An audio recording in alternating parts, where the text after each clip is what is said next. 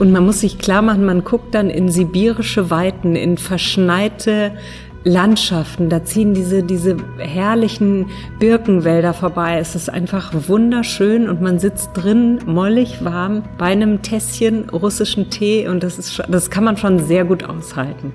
Der Osten hat etwas nicht, was ich in anderen Ländern manchmal fühle und das ist eine Überheblichkeit. Die hat der Osten nicht. Also da ist so eine, so eine herzliche Bescheidenheit und die zieht mich an.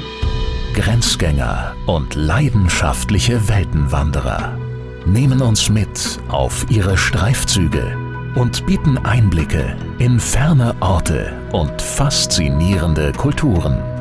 Mit offenen Augen ins Abenteuer. Das ist der Weltwach-Podcast mit Erik Lorenz.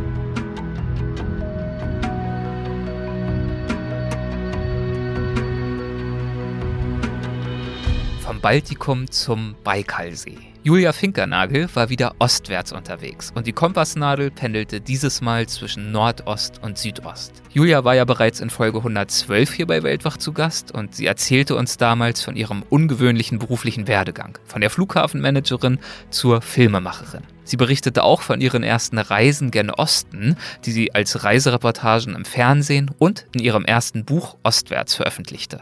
Im folgenden Gespräch widmen wir uns nun ihrem zweiten Buch, das heißt Immer wieder ostwärts. Und dann kommt der Untertitel und der hat es in sich oder wie man in der transsibirischen Eisenbahn duscht, ohne seekrank zu werden. Wie das genau funktioniert, dieses Duschen ohne seekrank zu werden, darüber sprechen wir natürlich gleich. Dieses Buch ist jedenfalls wenige Tage erschienen, bevor wir unser Gespräch geführt haben. Und in unserem Gespräch, da unterhalten wir uns zum Beispiel über ihre Zeit auf Kishnu, einer estnischen Insel voller starker Frauen, bei denen Tradition und Emanzipation erstaunlich gut zusammenpassen. Wir reisen mit Julia in der transsibirischen Eisenbahn bis zum Baikalsee, erfahren von unvergesslichen Begegnungen mit ostpreußischen Kriegsweisen und schwelgen in der Schönheit Montenegros. Mit bei unserem Gespräch dabei waren via Livestream mal wieder einige Mitglieder des Weltwach Supporters Club, die zum Schluss dann auch nochmal mit in die Diskussion einsteigen und Julia ihre Fragen stellen. An ein, zwei Stellen klingt der Ton bei Julia für wenige Sekunden etwas seltsam, aber das sind nur ganz kurze Passagen. Lasst euch davon also bitte nicht irritieren. Und genießt jetzt unsere zweite Reise mit Julia Finkernagel ostwärts. Bitteschön. Hallo Julia, herzlich willkommen zurück bei Weltwach. Es freut mich sehr, dass du wieder mit dabei bist. Dankeschön, ich freue mich auch. Und es soll nicht unerwähnt äh, bleiben, dieses Mal dabei sind auch wieder einige Mitglieder aus dem Supporters Club. Sehr schön, dass auch ihr dabei seid. Die einen oder anderen von euch wird man gegebenenfalls nachher noch hören oder lesen, wenn ich die Fragen vorlese, je nachdem. Auf jeden Fall schön, dass ihr alle mit dabei seid. Hallo. Julia, äh, wir haben uns ja in unserem letzten Gespräch über dein Projekt, oder eigentlich sind es ja mehrere Projekte, Ostwärts unterhalten. Das ist die Überschrift des Ganzen, also für die Fernsehserie, aber auch für das damals erschienene Buch. Und äh, klar, du warst äh, seither nicht untätig, äh, bist weiter umhergereist, hast weiter gefilmt und weiter geschrieben und in der Tat auch äh, ein neues Buch geschrieben. Das heißt immer wieder ostwärts, also ein sehr passender Titel. Und äh, was du mir gerade erst verraten hast, eine Minute bevor wir angefangen haben, du hast das Buch selbst noch nicht in den Händen gehalten. Du hast nein. aber einen Umschlag und ja. wolltest es eigentlich auspacken vor unserem Gespräch und dann haben wir gesagt, nein, also Unwrapping ist ja ein absoluter Trend. Es wird hier zwar kein Video, sondern ein Audio-Unwrapping, aber ähm, ich äh, freue mich natürlich trotzdem. Ich weiß ja, es ist ein magischer Moment, wenn man das erste Mal sein eigenes äh, neues Buch in den Händen hält. Ähm, pack's doch mal aus. Okay, also ich habe hier so einen Umschlag bekommen, einen DIN A4-Umschlag Umschlag aus Pappe. Den ähm, mache ich jetzt mal auf. Das wäre natürlich ein Ding, wenn das jetzt nicht klappt. Moment, hier. Jetzt nehme ich, hoffentlich ist es jetzt auch das Buch und nicht irgendwas anderes. Es ist mein Buch. Da ist es. Sehr Mit einer schön. Grußkarte vom Verlag. Wie schön. Lesebeck Verlag, ja genau. Liebe Julia, es ist vollbracht und wunderschön. und dazu gratulieren, gratulieren wir dir hier allesamt auch noch einmal von Herzen. Mit lieben Grüßen aus dem ganzen Verlag. Hans, ist das nicht Ach, schön? Sehr schön. Ja und? Guck's dir mal an, wie gefällt's dir? Und Bist du so zufrieden? ist es. Es ist wunderschön. Es ist diesmal in Mint gehalten. Es hat wieder so eine Klappenbroschur. Das lernt man, wenn man sich dann mit Buchhandel beschäftigt. Also wenn man es aufklappt, ist nochmal so eine rote Klappe drin. Also quasi in Wertigkeit zwischen Taschenbuch und Hardcover angesiedelt eine, eine, oder vom Preis. Ja, ich will nicht von der Wertigkeit sprechen, natürlich ein ganz, ganz wertiges Buch, aber. Es ist ein ganz preislich. wertiges Buch, es ist ja. wunderschön. Und dann hat es hier auch eine Bilderstrecke, mhm. Die mich graue Haare gekostet hat. Bilderstrecke dauert länger als Schreiben, habe ich festgestellt.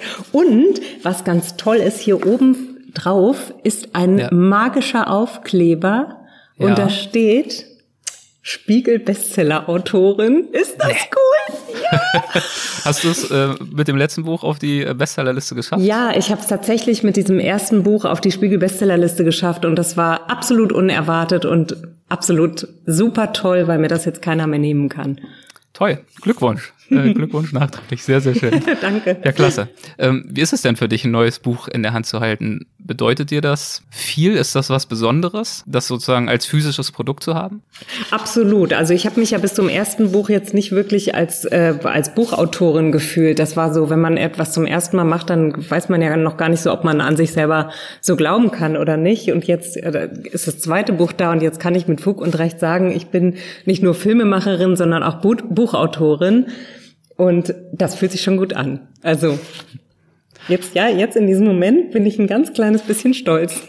Schön, das sei dir gegönnt.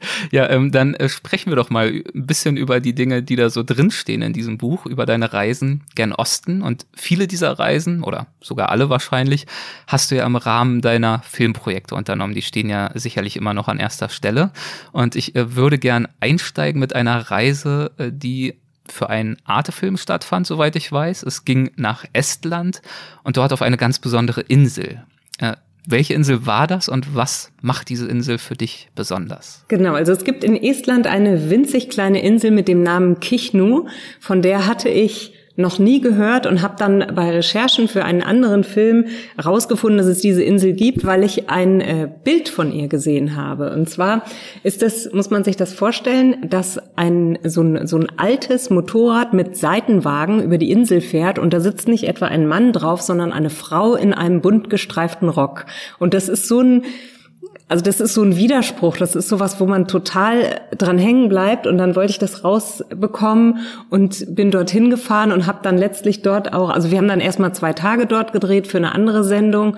Und die Frau auf der Insel, die mich begleitet hat, hat uns bei der Arbeit begleit, also beobachtet, hat sehr genau und sehr skeptisch beobachtet, wie wir arbeiten, weil die dort überhaupt keine Lust mehr auf Filmemacher oder Journalisten haben.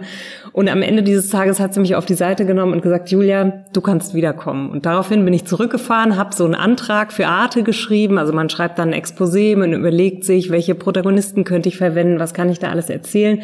Und ähm, so ist dann dieser, dieses Filmprojekt entstanden dementsprechend war es ja auch ein bisschen anders von deiner Aufgabenstellung her als bei zum Beispiel deiner Serie Ostwärts. Genau, also ich war jetzt für diesen Film, für diesen Kichno-Film gar nicht vor der Kamera, aber trotzdem ist das sehr ähnlich wie die Arbeit bei Ostwärts. Man hat, also wir hatten auch dort einen einheimischen äh, Gastgeber, eine Gastgeberin. Auch der habe ich äh, Löcher in den Bauch gefragt. Auch die hat für uns gekocht und uns versorgt. Und ich habe zwischendurch schon irgendwie schmunzeln müssen und gedacht, okay, das könnte jetzt auch für Ostwärts sein. Ähm, aber das war auch so eine schöne Arbeit, weil man dann, wenn man einen reinen Dokumentarfilm macht, sich auf die anderen konzentrieren kann und wenn man dann mal verpennt aussieht oder müde ist, dann ist es gar nicht schlimm, weil es nicht sofort jeder, jeder sieht. Äh, weil du gerade schon die Gastgeberin äh, erwähnst, im Epilog würdigst du ja auch, also jetzt nicht sie konkret, aber deine Gastgeber, deine einheimischen Reisebegleiter insgesamt würdigst sie ganz explizit. Du schreibst über sie, äh, erst erscheinen sie mir noch fremd, in Klammern und ich ihnen, und manchmal verwundern oder amüsieren sie mich sogar. Nach einem Stück gemeinsamen Weges äh, sind sie zwar immer noch anders, aber nicht mehr fremd und ich ihnen auch nicht mehr. Äh, Zitat Ende. Hast du für diese gegenseitige Annäherung ein ein Beispiel, ob nun von Kichnu oder auch von woanders? Also auf Kichnu war das ganz besonders so. Jetzt, ich habe ja. jetzt erzählt, dass die Frauen gestreifte Röcke tragen. Das hat natürlich einen Grund. Auf Kichnu ist es so, dass man anhand der Farben der Röcke erkennen kann, ob eine Frau eine glückliche Phase in ihrem Leben hat oder eine traurige Phase. Das ist dann, geht dann von dunkelblau-schwarz bis leuchtend rot. Und Das ist dort so ein bisschen ein Matriarchat. Die Frauen haben auf der Insel gelebt, sich um Hof und Kinder gekümmert. Die Männer sind traditionell zur See gefahren und die haben sich diese Traditionen, die 600 Jahre alt sind, einfach erhalten. Und deshalb ist das immer noch so, dass die Frauen dort sehr selbstbewusst sind und sehr selbstbewusst auftreten und aber nicht so gerne Fremde reinlassen. Also das ist schon eine geschlossene Gesellschaft, da wohnen nur 400 Menschen, jeder kennt jeden. Und wenn man da als Fremder hinkommt, dann muss man erstmal damit rechnen, dass man nicht unbedingt willkommen ist. Bei Mare, bei meiner Gastgeberin, war das anders. Die lebt davon, dass sie Touristen die Insel zeigt. Die ist so eine Art Botschafterin für das Kulturgut dieser Insel. Also die kümmert sich auch um das UNESCO-Projekt und deshalb ist es für sie okay. Aber ähm, sowohl ihr als auch uns als Gästen war dann relativ schnell klar, es hat auch nicht jeder Lust, jetzt mit uns zu drehen. Also wir sind einen Tag ohne sie losgezogen. Ich habe dann gesagt, du, kein Problem, ich bin ein alter Hase, kriege ich auch ohne dich hin. sind wir zum, zu so einem ganz kleinen Fischerhafen gefahren und haben dann kamen die ersten Fischer von draußen rein, wunderschöne Bilder. Es war die Ostsee war zugefroren, die haben sich dann da so durch so eine Eisrinne sind die dann angekommen und dann haben wir den Fischer gefilmt, wie er seine Fischlein ausgeladen hat. Und ich habe ähm, gefragt, ob wir mal reinfilmen dürfen. Und wir sind einfach so mitgegangen. Und irgendwann habe ich gemerkt, das ist nicht einfach nur ein Profi, der die Kamera ignoriert, sondern er ignoriert uns komplett, weil er mit uns nicht so gerne zu tun haben will. Und dann stellte sich das raus, das war ganz witzig, also wir haben es halt so hingenommen. Man kann sich den Leuten auch nicht aufdrängen. Ich habe das dann Mare erzählt und einen Tag später kam sie von einem Geburtstag wieder und sagte, ja, ihr Freund sei Fischer und der hätte erzählt, es ist schon wieder ein Filmteam auf der Insel und den, die hätte aber komplett ignoriert. Also mit denen würde er jetzt nicht zusammenarbeiten. Und dann hat sie gesagt, ja, das ist nett von dir, vielen Dank, aber das sind meine Gäste. und dann war ihm das furchtbar unangenehm und hat gesagt, natürlich können Sie morgen wiederkommen und dann rede ich auch mit Ihnen. Hat er uns auch einen ganz schönen O-Ton gegeben. Ja, schön. Also damit muss man rechnen. Ja. Und dann waren wir aber eben nicht nur im Winter da, sondern auch im Frühling und im Sommer. Und die Leute ähm, haben gesehen, wie wir arbeiten, wie wir mit ihnen umgehen, dass wir nicht in ihren Vorgärten rumtrampeln. Und irgendwann war das wirklich so, dass auch Maris Mann, der sehr skeptisch war, uns in den Arm genommen hat und gesagt hat, now your family, please come back. Und es war dann sehr, sehr liebevoll und freundschaftlich zum Schluss. Also das hat die Zeit dann gebracht. Und wahrscheinlich zum Schluss des Projekts kannten euch dann auch fast alle, oder? Also du hast ja gerade schon gesagt, ja. ich glaube 400 Einwohner. Ich hatte es mir auch notiert, irgendwo äh, sieben Kilometer lang ist die Insel, drei Kilometer breit, keine Hügel, genau. nichts großartig, ein Friedhof, ein paar genau. Läden, eine Schule, also wirklich ja so ein ganz, ganz kleines Dorf eigentlich. Ja, ganz genau. Es gab am Schluss als Höhepunkt des Filmes haben wir ein Inselfest gedreht, wo dann auch viele vom Festland kommen und viele Menschen, die weggezogen sind, zurückkommen. Und da sagt, nahm ich die Mara auf die Seite und sagte, ich habe von unserer längsten Inselbewohnerin einen Rock ausgeliehen und der ist jetzt hier für dich, den darfst du jetzt tragen. Und dann habe ich gesagt, ja, soll ich den jetzt am Freitag bei der Eröffnung anziehen oder am Sonntag am letzten Tag? Und sie guckte mich völlig entgeistert an und sagte, jeden Tag. und dann habe ich ähm, wirklich, jeden Tag bin ich wie so eine Kichnu-Inselfrau rumgelaufen, war ja hinter der Kamera, war ja egal. Und das war aber unheimlich schön, weil ganz viele Bewohner mir gewunken haben und Daumen hoch gezeigt haben und das einfach glaube ich, schon gewürdigt haben. Schön. Äh, ja. Was, also du hast ja erzählt, dieses Bild äh, von diesem Motorradwagen mit diesem Seitenwagen ähm, war sozusagen das, was dir als erstes ins Auge gesprungen ist. Mit welchem Ziel bist du denn für dieses Filmprojekt ausgerückt? Was wolltest du über die Inseln vermitteln oder über die Insel? Ich wollte gerne wissen, wie das ist, wenn man in so einer abgeschlossenen ähm, Gesellschaft lebt und auch so eine abgeschlossene, ist ja auch eine abgeschlossene Landschaft. Also da sind Leute auf einer Insel, wo es nur Esten gibt. 400 Leute das ganze Jahr über. Und ich hatte dann äh, über Maren Erfahrung gebracht, die verdienen nur im Sommer Geld. Die haben drei Monate lang in den sehr kurzen Sommern die Möglichkeit, ein bisschen Geld mit Tourismus zu verdienen. Und das muss dann reichen. Und man merkt, dass am Ende des Winters die Stimmung kippt und auch das Geld weniger wird. Also das ist ein ganz ursprüngliches Leben. Und die jungen Leute, die dort sind, die gehen dann weg, die gehen aufs Festland, die gehen in die Stadt, aber eben in, in der Familie, in der wir waren, das sind vier Kinder, da haben alle vier Kinder gesagt, wir wollen unbedingt hier leben. Das ist unser großer Traum, hier leben zu bleiben. Das ist die Heimat, aber wir müssen jetzt eben einen Beruf finden, in dem wir das machen können. Das heißt, irgendetwas im Tourismus oder irgendetwas ähm, wie Programmieren oder mit Computer, was man machen kann. Okay. Also es ist einfach kein, es ist kein leichtes Leben. Diese Traditionen stehen unter UNESCO-Schutz. Und in dem Moment, wo sie darunter stehen, kommen die Leute dahin, um das zu sehen. Das heißt, für die, für die Bewohner ist es klar, wir müssen diese Traditionen weiterleben, weil wir davon leben. Und also das ist, war immer so diese Diskrepanz. Haben die die bunten Röcke nur an, weil die Touristen dann kommen oder haben die die immer an? Da konnte ich mich eben von überzeugen, dass sie die auch im dicksten Winter anhaben und dass die auf jeder Feier, auch wenn keine ähm, Gäste da sind, feiern und tanzen und selber musizieren und ihre, ihre traditionellen äh, Sachen anhaben. Das ist ja oft die Frage oder zumindest ja eine Problematik, die durch einen UNESCO-Schutz einhergeht oder daraus folgt. Ne? Das gilt ja auch für Innenstädte, aber eben auch für kulturelle Bräuche. Inwiefern sozusagen es möglich ist, durch diesen Schutz das, was mal da war, einzufrieren und in so eine Zeitkapsel zu packen und zu bewahren? Und inwiefern es durch das unweigerlich folgende touristische Interesse dann irgendwann eher zu so einer Art äh, Folklore-Aufführung genau, in Anführungszeichen ja. verkommt, wobei ja selbst das seinen Wert hat, weil selbst eine Aufführung ja noch eine gewisse Form des Bewahrens darstellt. Also ich finde, man hat als Filmemacher natürlich auch eine große Verantwortung. Auf der einen Seite find, bin ich dann so begeistert und finde das so schön, dass ich das unbedingt erzählen will und andere damit berühren will. Und auf der anderen Seite weiß ich in dem Moment, wo das im Fernsehen läuft, buchen natürlich Leute ihre Flüge und wollen da hinfahren und wollen das genauso erleben. Also das ist immer so, will man etwas geheim halten, damit es so bleiben kann, oder will man es öffentlich machen kann, weil es es verdient hat, dass andere das auch sehen und toll finden? Und wie gehst du mit dieser Verantwortung um? Wie denkst du über diese Frage? Wie triffst du deine schlussendliche Entscheidung?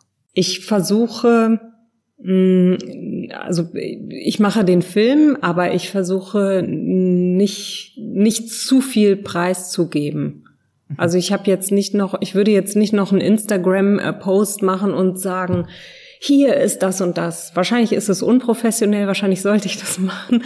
Aber ich habe das Gefühl, ähm, man kann dann auch was kaputt machen. Also man muss irgendwie das in so es muss so ein, so ein Gleichgewicht stattfinden. Ich habe da ehrlich gesagt keine Lösung für, weil es ist ja mein okay. Beruf. Ja, und es ist ja auch ein Wert, äh, solche Bräuche zu dokumentieren. Wahrscheinlich geht es dann ein Stück weit, könnte ich mir vorstellen, auch darum, zum Beispiel ja diesen Bräuchen mit Respekt zu begegnen und sie nicht zu idealisieren, nicht äh, in einer kitschigen Art und Weise aufzubereiten und eine Wirklichkeit darzustellen, die sich vielleicht wohlig, gemütlich, äh, touristisch interessant anfühlt, aber in Wirklichkeit vielleicht auch ganz andere Grauschattierungen noch ja. mit beinhaltet. Also du hast ja gerade auch schon die, äh, die Herausforderung angesprochen, für die jungen Menschen dort eben für sich auch eine Zukunft zu finden.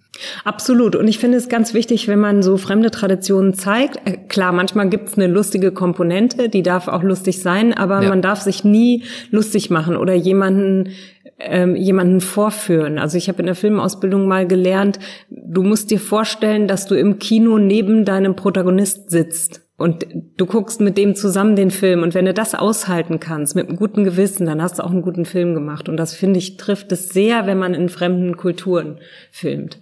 Mhm. Trotzdem darf man das mit Humor machen und ich das mache ich ja auch mit äh, mit Selbstironie jetzt, also bei Ostwärts zum Beispiel. Da trete ich ja in Fettnäpfchen und das ist okay. Und auch ähm, in Bezug auf Kichnu äh, schreibst du zum Beispiel von dem Bu in deinem Buch, dass es dir ein Anliegen ist, diese Tradition natürlich zu bewahren, Stück weit, diese uralten, überlebenswichtigen Traditionen, aber auch diese schrägen Traditionen. Also zum Beispiel, äh, zum Teil sind sie auch tatsächlich äh, schräg und äh, muten auch ein bisschen witzig an. Klar, ähm, also dass die Leute ähm, ihre Häuser nicht abschließen, ne, ist für uns undenkbar. Und dort ist es aber, also ich kam bei Mare in, ins Wohnzimmer und da lag jemand auf dem Sofa und hat geschlafen. Und ich gesagt, aber der ist doch mit der und der verheiratet. Und sagt sie, ja, das ist hier so, hier bleiben die Häuser offen, hier bleiben die Haustüren offen. Wenn jemand es aus äh, Feiergründen, weil er lange gefeiert hat oder weil er vielleicht ein bisschen betrunken war, nicht mehr nach Hause schafft zu Fuß, dann soll er lieber irgendwo unterkommen können, als dass er am Strand erfriert. Und deshalb bleiben die Türen eben offen und man ist jederzeit willkommen. Und wenn man aus dem Haus geht, das hat mich dann wirklich total äh, überrascht, wenn man aus dem Haus geht, dann stellt man einen Besenstiel vor die Tür, damit man schon von weitem sehen kann, da ist jetzt keiner. Also ne, wo unser eins denkt, nicht. das ist doch eine Einladung für Einbrecher. Aber ähm, so ist die Tradition. Und das ist natürlich schräg und es ist auch natürlich lustig, aber es ist auch total toll. Es ist toll, weil das ist wirklich echt gelebte Gastfreundschaft und Vertrauen, insbesondere weil es ja auch nicht mal eine Polizei auf dieser Insel gibt, nicht wahr? Also Ganz da genau, ja. lebt wirklich jeder mit jedem in Gemeinschaft. Ja, Ähm, eine andere Tradition, ein anderer Brauch, eine andere Eigenheit ist zum Beispiel auch die Namensgebung, also von Personen, die auf dieser Insel leben. Die hat ja auch eine bestimmte Tradition. Genau, also man wird, man hat zwar ähm, im Pass steht der Vor- und der Nachname, aber auf der Insel ist man, ähm, wird erst der Name des Hofes genannt, auf dem man lebt, und dann der Vorname. Also die Mare heißt eigentlich Mare Metas und der Hof heißt Uyumatu und deshalb heißt sie Uyumatu Mare. Ich habe mich hinterher gefragt, ob das nicht in Bayern genauso ist. Oder in Österreich. Also ich glaube, in diesen ländlichen Gebieten gibt's gibt's das auch. Ich könnte es aber nicht schwören. Du hast eingangs schon gesagt, dass die Frauen schon ein Stück weit das Sagen haben. Also im Buch schrei- beschreibst du es so, ähm, trotz der Röcke haben die Frauen die Hosen an. Inwiefern zeigt sich das? Ja, die sind einfach sehr unabhängig und sehr auf sich gestellt. Die können alles reparieren, die können, okay, sie können fast alles reparieren. Mara Ja. hat dann schon bei manchen Sachen auf ihren Mann warten müssen und der sagte, wann immer er nach vier Wochen vom Schiff äh, kommt, muss er als erstes Sachen reparieren.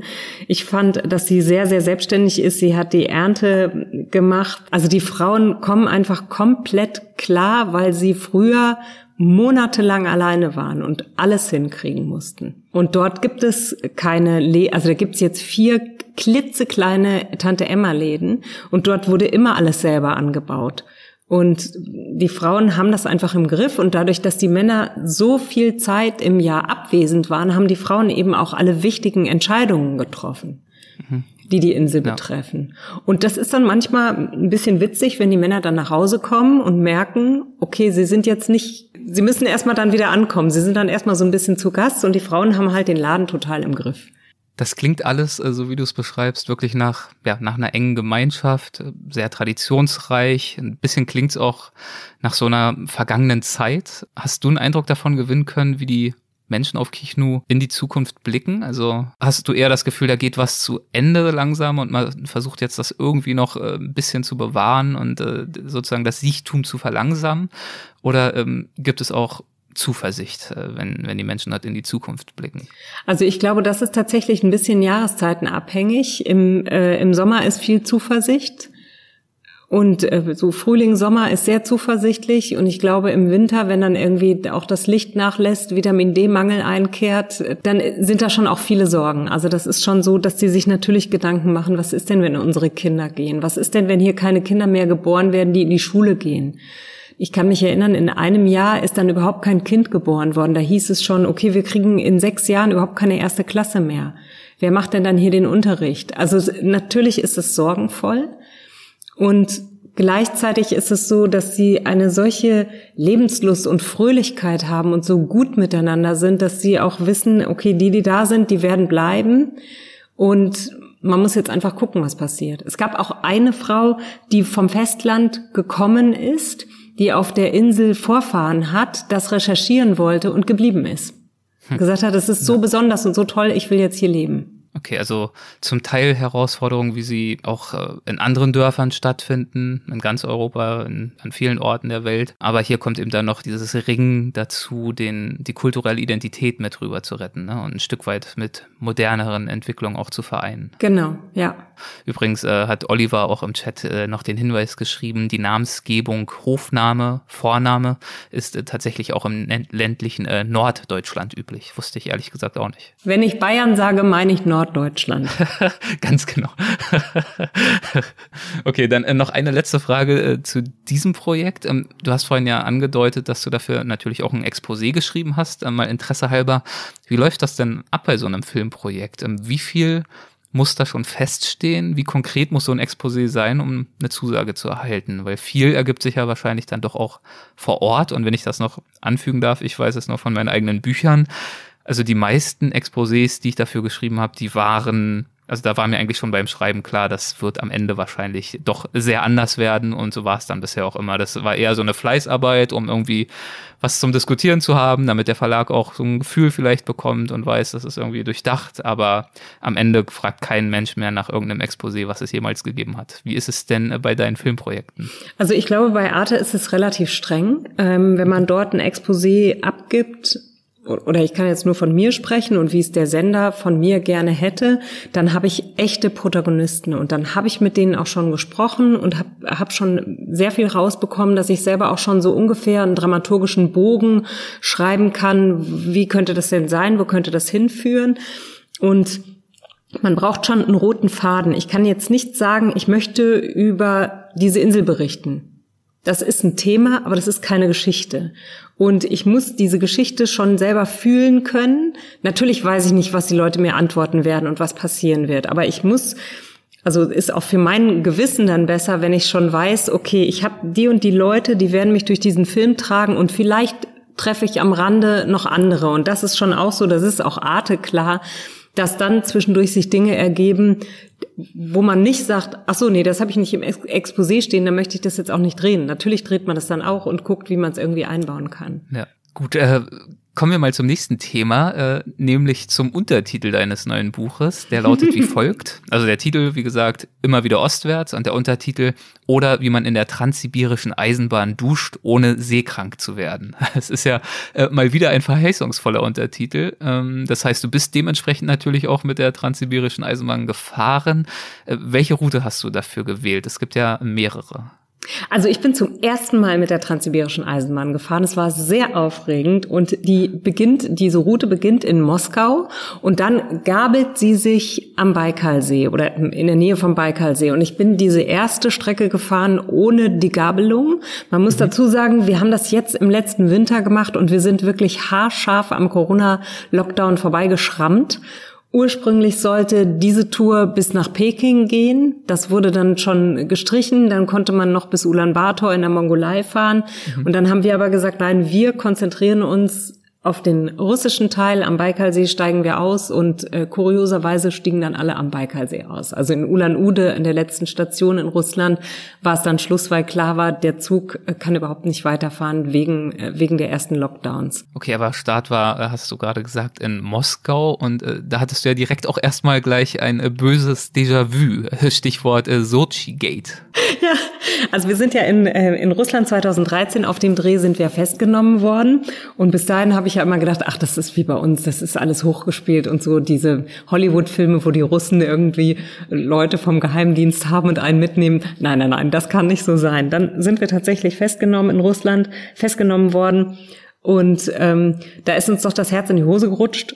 Und diesmal war das so, dass wir ganz tolle Drehgenehmigungen hatten für die Stadt, für das Land. Wir waren als Presse akkreditiert. Wir wussten, da kann jetzt nichts passieren. Wir sind sauber und dann sind wir an einer Metrostation beim, beim Durchlaufen am Ticketautomaten festgehalten worden und dann hieß es, nee, ihr dürft hier nicht drehen, mitkommen. Und dieses Mitkommen, man kriegt das ja dann selber nur übersetzt, so wir sollen jetzt mitkommen, da ist mir schon ein bisschen mulmig geworden. Das war dann innerhalb, es war so ein rundes, altes Gebäude, diese Metrostation, und dann gab's so kleine, schmale Hinter, äh, Hintergänge, dann ging's die Treppe rauf, dann ging's nochmal um die Ecke und plötzlich war dann oben so eine Polizeiwache. Und ähm, dann habe ich festgestellt, ich weiß überhaupt nicht, wo mein Pass ist. Der, der, unser, unser russischer Gastgeber hat immer gesagt, euren Pass bitte am Mann, packt den irgendwo ein. Und ich habe aber einen Rucksack und eine Innentasche, dann habe ich das Mikro irgendwo in der Tasche und habe den nicht sofort gefunden. Und äh, da hab, bin ich wirklich ins Schwitzen gekommen. Aber am Schluss haben die Wachleute gesagt, wir wollen einfach nicht, dass ihr hier dreht. Haut einfach ab, was ihr woanders macht, ist uns wurscht, aber jetzt hier raus mit euch. War es auch schon wieder gut. Also große Erleichterung. Ja, absolut. Sehr schön. Ja, also die Fahrt. Die Fahrt war natürlich ein großes Abenteuer und du hast gerade schon gesagt, du hast dich riesig drauf gefreut und wurdest ja im Vorfeld auch in der Tat von einigen, zumindest einigen Freunden und Kollegen äh, sehr um diese Fahrt beneidet. Wie hast du dir die Fahrt selbst denn vorgestellt? Also wie das Leben auf dieser Reise und in dieser Bahn äh, sein würde und äh, worauf hat sich dieser Neid bezogen? Oder diese, vielleicht haben sich auch einfach nur mit dir gefreut. Also ich glaube, wenn man äh, diese transsibirische Eisenbahn, dieser Begriff transsibirische Eisenbahn, das ist so ein magisches Wort. Wenn man sagt, ich bin mit der transsibirischen Eisenbahn gefahren oder ich fahre mit der transsibirischen Eisenbahn, gehen die Augen auf und alle sagen, oh, das wollte ich auch schon immer machen oder das war schon immer mein Traum. Und das ist, das ist erstmal toll, man freut sich, wie verrückt. Und dann wusste ich aber ja auch schon, dass wir nicht mit, also es gibt nicht die transsibirische Eisenbahn, es gibt einen sehr schicken Sonderzug, da ist es so, wie man sich das vorstellt, wie man es aus den Filmen kennt, aber es gibt eben auch die ganz normalen Regelzüge, in die man einsteigen kann, die gehören auch alle zur transsibirischen Eisenbahn. Also das ist ein Netz, ein Eisenbahnnetz und wir sind erst ein paar Tage mit der mit der einfachen, mit der normalen transsibirischen Eisenbahn gefahren und das ist halt ja, das ist so vom Komfort her eben anders. anders als erwartet. Nicht anders, also da hatte ich schon, da hatte ich schon eine Vorstellung, was mich erwarten okay. könnte. Mhm. Aber trotzdem ist es dann so, man ist, sitzt dann abends in diesem rollenden, winzig kleinen Abteil. Das ist übrigens auch in dem Sonderzug so. Da haben sie uns erzählt, dass die Passagiere am ersten Abend echt alle ein bisschen geknickt sind. Die sitzen dann da zu zweit oder zu viert in diesem Abteil, können kaum die Beine ausstrecken und wissen, okay, da sind wir jetzt für die nächsten paar Tage und wir wissen nicht, wo wir unser Gepäck hintun sollen. Also es ist mhm. schon, es ist schon sehr beengt. Das gilt für beide Züge. Es ist natürlich laut. Man hört das Rattern die ganze Zeit. Aber auf der anderen, also nachts ist es nicht so toll, sage ich ehrlich. Ich habe nicht viel schlafen können. Es Aber, gab ja, glaube ich, auch keinen Speisewagen. Also auch das leibliche Wohl war dann wohl eher etwas kärger. Oh ja, das war, das war schlimm. In dem ersten Zug, in diesem Regelzug gibt es überhaupt keinen Speisewagen. Das heißt, die Leute, die damit fahren, die wissen, wir sind jetzt vier, fünf Tage unterwegs, die haben ihr Essen einfach dabei. Die haben dann okay. Tütensuppen und äh, Haferflocken und ähm, ja, damit kommen die dann einfach klar. Oder manchmal an den Bahnhöfen können sie sich dann mit neuen Tütensuppen eindecken. Mhm. Aber ich hatte schon gerade so ein, so ein Aber-Anklingen gehört, dass es dann ja irgendwie anscheinend doch nochmal ganz, ganz nett wurde. Also für uns war das dann so, dass mein äh, russischer Gastgeber, der Anatoli, der hatte, der weiß natürlich Bescheid, was seine Leute so brauchen könnten. Und der hatte dafür gesorgt, dass wir ein sensationelles Fresspaket dabei hatten. Und er hatte auch dafür gesorgt, dass es eine sensationelle fahrbare Bar gab.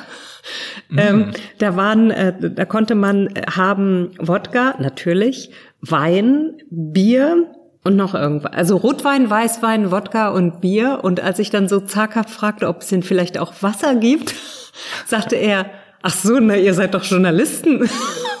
und ähm, ja, ich habe dann das Wasser aus dem Samovar getrunken. Es gibt in jedem Waggon so, ne, so ein Samovar mit heißem Wasser und der, das ist dann abgekocht und das kann man dann trinken und das war dann auch okay. Also er hat sich hervorragend um uns gekümmert.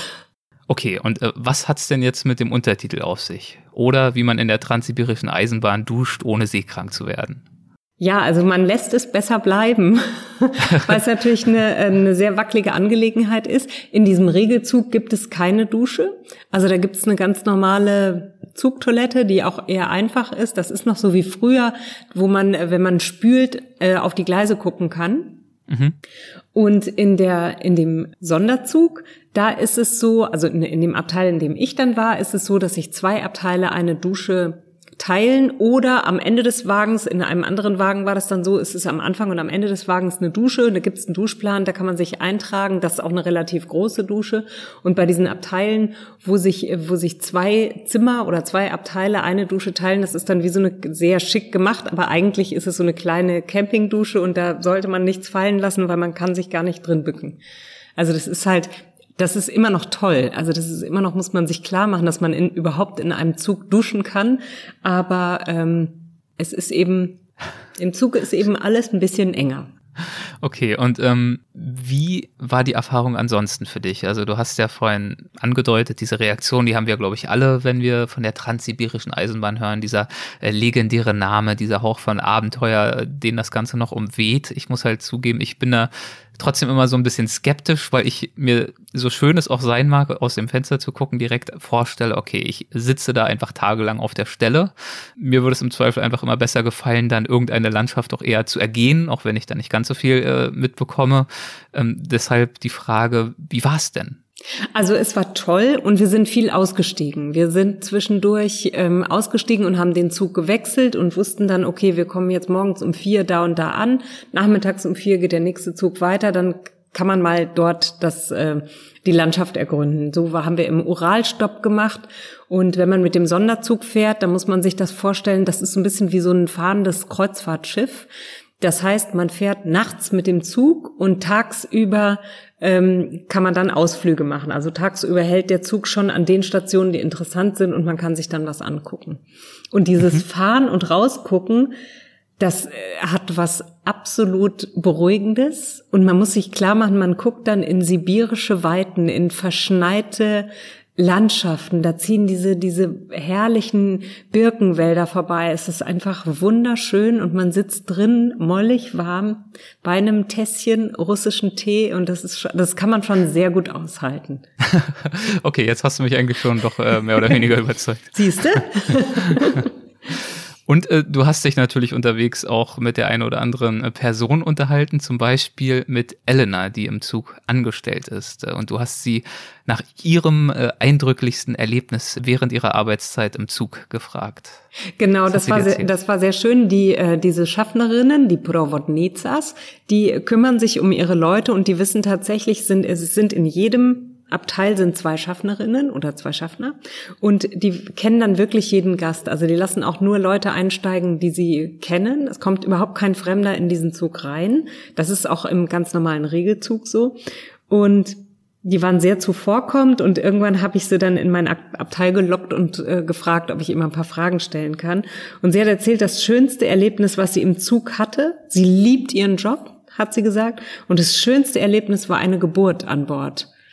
Also es hat äh, tatsächlich dann eine Frau Wehen bekommen und musste im dicksten Sibirien, musste der Zug anhalten, dann äh, wurde wurde sozusagen ein Arzt gerufen, dann wurde dem Zugführer mitgeteilt, wo die beste Station ist, wo er anhalten kann, weil man muss natürlich auch von außen dahin kommen können. Und die, äh, die Schaffnerinnen waren alle natürlich mörder aufgeregt, aber es ist gut gegangen, das Kind war gesund und alle waren, alle waren total glücklich und haben geweint. Und da hat sie gesagt, hm. das war ihr schönstes Erlebnis in 20 Jahren. Schön. Auf dich haben natürlich auch noch diverse schöne Erlebnisse gewartet. Wir können sie jetzt nicht alle besprechen, wollen wir auch gar nicht. Dafür gibt es das Buch. Irgendwann seid ihr dann aber über verschiedene Stationen am Baikalsee angekommen. Und über den schreibst du unter anderem das folgende. Ich liege auf dem Bauch und schaue ins Eis. Ich lasse unsere Reiserevue passieren. Ich will hier bleiben, bin ganz ruhig. Äh, warum hatte dieser Ort eine solche Faszination auf dich? Also der Baikalsee ist einfach ein ganz magischer Ort.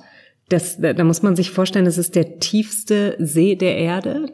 Und diese Eisdecke hat dann 70 Zentimeter. Und allein diese Vorstellung, ich liege da jetzt oben drauf und unter mir ist nur Wasser ähm, ist, ist ganz, also es ist toll. Es ist so, das ist so eine, so eine mächtige Natur, die man dort wahrnimmt, wenn man auf diesem See ist. Und da ist eben auch viel Einsamkeit. Also da ist man so plötzlich so mit sich alleine. Natürlich sind da auch Touristen unterwegs, aber, aber es ist auch, also es ist eine ganz magische Winterlandschaft. Und mich hat das sehr ergriffen. Ja, ich ähm, erinnere mich an einige Bilder, die ich vor einer Weile mal in einem äh, größeren Geo-Beitrag darüber gesehen habe. Da, das waren einfach auch sehr beeindruckende Bilder. Da sind äh, Pilger über das zugefrorene Eis, über den zugefrorenen See gepilgert von Dorf zu Dorf und diese Landschaft eingefroren. Also zum einen natürlich dieses wahnsinnig dicke Eis und dieses Bewusstsein, was da für Tiefen darunter unter einem gähnen, aber dann auch diese ich weiß gar nicht, ob sie besonders hoch sind, aber sie sehen zumindest sehr schroff aus. Diese Felsen, die sich sozusagen an den Ufern dann erheben und so leicht mit so einer Eis- und Schneeschicht bedeckt. Also schon eine sehr eindrückliche Landschaft. Ja, es ist wirklich ab absolut toll. Wir sind mit einem Luftkissenboot über den See gefahren und abends knackt, knackt es überall. Also man das packt, Packeis schiebt sich an der Seite hoch und es knackt überall und dieser See, dieses Eis hat überall auch Risse. Und es gibt dann eine Stelle an der Angara, das ist der einzige Abfluss des Sees. Der hat 334 Zuflüsse und nur einen Abfluss. Und dieser Abfluss friert nicht zu, weil das Wasser dort in Bewegung ist. Und man kann mit dem Luftkissenboot dann relativ nah an der Kante entlangfahren. Aber man darf es nicht zu Fuß machen, weil man natürlich eine ganz andere Wirkung auf das Eis hat. Das war für den Kameramann eine Einladung, das wollte er filmen. Und dann ist er mit, äh, mit einer russischen Einheimischen, ähm, die sich dort sehr gut auskennt, die ist mit ihm dann vorsichtig übers Eis gegangen und hat ihn dann dahin gebracht. Er hat sich selber auch auf den, auf den Bauch gelegt und uns ist wirklich beim Zugucken das Herz stehen geblieben. Und wir haben nur gedacht, hoffentlich kommt er wieder zurück. Aber ist alles gut gegangen. Ähm, ja, also wunderschöne Natur und es gibt aber natürlich auch äh, Zivilisation am See, unter anderem die Stadt Irkutsk am Baikalsee gelegen und äh, die vergleichst du mit, ja, so einer Art Paris von früher, so bezeichnest du sie, glaube ich. Ja, äh, ja. Was macht diese Stadt besonders? Also Irkutsk ist wahnsinnig äh, pittoresk. Es ist eine, hat ganz, ganz schöne alte Holzhäuser. Die sibirischen Häuser, die haben um die Fenster so wunderschöne geschnitzte Rahmen. Und es ist immer, der, der, dieser Fensterrahmen ist immer farblich anders abgesetzt als das Haus. Es sieht einfach sehr, sehr märchenhaft aus. Und in Irkutsk ist es so, dass auch sehr ähm, etwas größere Häuser gebaut wurden, weil diese Stadt sehr viele Verbannte hatte die, da sind ähm, Leute aus St. Petersburg hinverbannt worden, weil sie einen Putsch gegen den Zar vorhatten. Und die Frauen sind ihnen gefolgt, ihre Ehefrauen. Und dann haben sie irgendwie gedacht, ja gut, jetzt müssen wir hier in der Verbannung leben. Dann können wir es uns auch schön machen. Und haben diese wunderschönen Holzhäuser gebaut, die ungefähr 100 also mindestens 100 Jahre alt sind und es ist einfach, dann fährt so eine alte Straßenbahn da lang, alles klappert ein bisschen, alles ist so ein bisschen nicht so durchsaniert wie bei uns und es hat so einen ganz nostalgischen Charme. Und diese schönen Häuser, also ich weiß nicht, ob es genau die sind, die so schön gestaltet sind, aber zumindest eine Eigenheit ist ja, dass vor vielen Häusern teilweise auch Gräben ausgehoben äh, worden sind oder werden mussten. Woran liegt das? Genau, also das Manko an diesen Häusern ist, sie sind, ähm, sie, sie sinken in die Erde ein. Sukzessive sinken sie immer tiefer.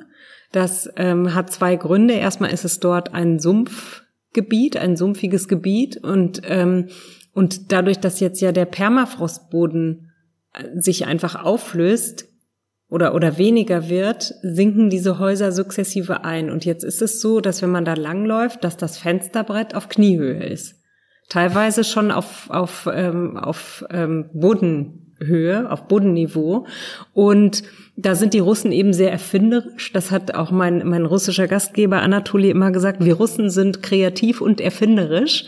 Und ähm, dann wird einfach vor dem Haus so ein kleiner Graben ausgehoben, dass man aus dem Fenster noch rausgucken kann. Und das ist jetzt eben wie so ein Sutterer.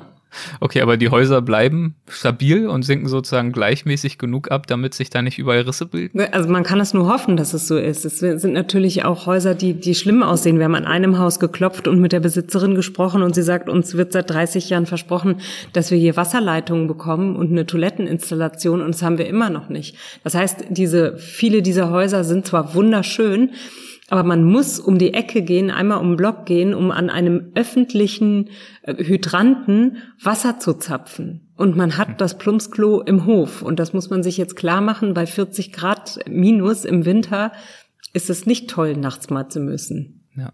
Winter ist ein gutes Stichwort. Du hast den Winter natürlich auch in äh, vollen Zügen genießen wollen und auch sollen für eure Show. Und ähm, es stand zum Beispiel eine Hundeschlittenfahrt auf dem Programm. Das äh, klingt ja ganz, ganz toll. Und du warst irgendwie nicht so begeistert. Ich war so mittelbegeistert, als ich da an, also das hat mich sehr gestresst, als wir da ankamen. Ich hatte mir das sehr toll vorgestellt und es war aber eine unglaublich touristische Veranstaltung. Da kann man jetzt den Leuten keinen Vorwurf draus machen, weil es eben wahnsinnig viele Touristen gibt, die wollen so viel wie möglich in der kurzen Zeit machen, wo der Zug anhält. Und die brauchen ein Selfie auf dem Hundeschlitten und dann ist es auch gut. Die brauchen jetzt nicht die zweistündige Landschaftstour. Und so war halt diese, diese Strecke war ungefähr 50 Meter lang. Und es okay. wurde einfach angeboten, dass man das mal ausprobieren kann. War so ein einzelner Rennschlitten mit zwei Hunden davor. Man stellt sich hinten drauf, kann dann fahren. Und, ähm, und das war, war, war einfach als Gag angeboten für die Touristen. Ja. Nur ich, also es liegt, glaube ich, an mir. Ich hatte eine ganz andere Vorstellung davon und war dann so ein bisschen bedröppelt.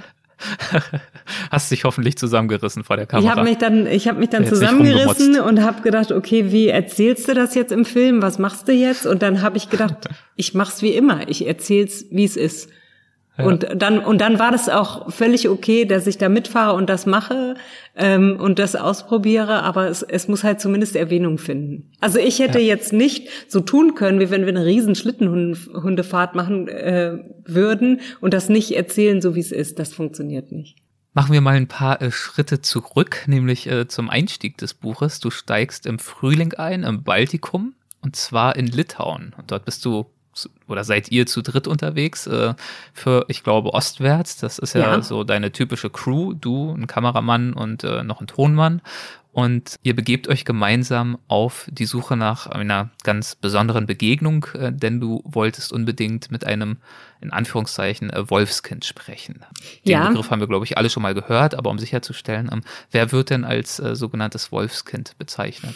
Also Wolfskinder bezeichnet man die Kriegsweisen, die ähm, übrig geblieben sind, die zurückgeblieben sind, als aus den ostpreußischen Gebieten die Deutschen vertrieben wurden. Die sind ähm, teilweise geflohen, teilweise vertrieben worden. Meistens war das so, dass die Väter sowieso schon nicht mehr da waren, weil sie im Krieg waren. Und die Frauen und die Kinder haben sich dann irgendwann auf den rettenden Weg Richtung Westen gemacht und haben nicht alle Kinder mitnehmen können. Teilweise sind auch Kinder einfach auf der Flucht in diesen Tracks verloren gegangen. Und die waren auf sich selbst gestellt. Oder aber auch die Mütter sind gestorben. Auch das ist ja passiert. Und dann waren die Kinder auf sich gestellt und sind, haben sich in den litauischen Wäldern, in diesen Waldgebieten durchgeschlagen, weil sie auch dann wussten, dass es in Litauen noch Brot gibt, anders als in Ostpreußen. Und es gab dann wirklich Kinder, die systematisch diese Strecke durch den Wald gelaufen sind, bis nach Litauen, haben dort Brot erbettelt bei den Bauern, sind wieder zurückgelaufen zur verletzten Mutter oder zur verletzten Oma und haben dann äh, in diesen einfach in diesen Wäldern gelebt. Warum wolltest du so gern mit einem Wolfskind in Anführungszeichen, wie gesagt, sprechen? Wie bist du auf die Idee gekommen, dass das Teil von Ostwärts sein soll?